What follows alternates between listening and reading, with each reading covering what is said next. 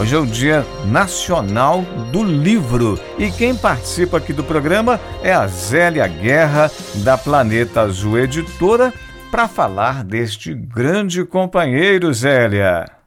Hoje é seu dia, só hoje? Pensei que fossem todos os dias. A gente faz tanta coisa juntos, viaja, chora, sorri, se emociona, aprende, se irrita, ama, sofre, deseja às vezes até a morte mas pensa duas vezes quando se menciona Freud. Às vezes te deixo de lado. Você me irrita tal qual Quintana. Adoro um drama.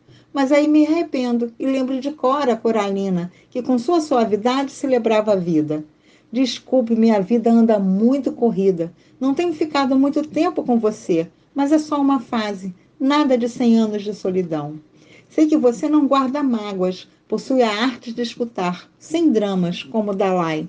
Só você entende o que eu penso e complementa. Penso, logo existo. Não descartes.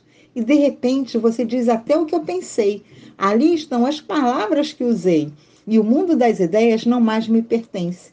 Platão que o diga. Mas, meu amigo, perdoa-me. Hoje é o dia do seu aniversário.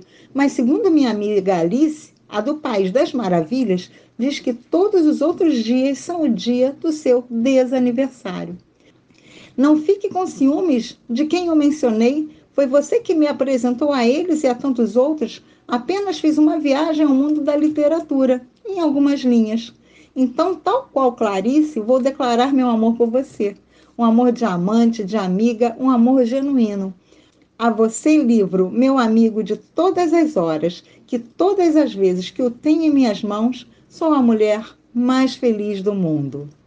Este poema é de minha autoria escrito para comemorar o dia de hoje, 29 de outubro, Dia Nacional do Livro, data escolhida por ter sido também a data de fundação da Biblioteca Nacional do Brasil no Rio de Janeiro, em 1810. Você também pode ter um amigo ou vários, leia um livro.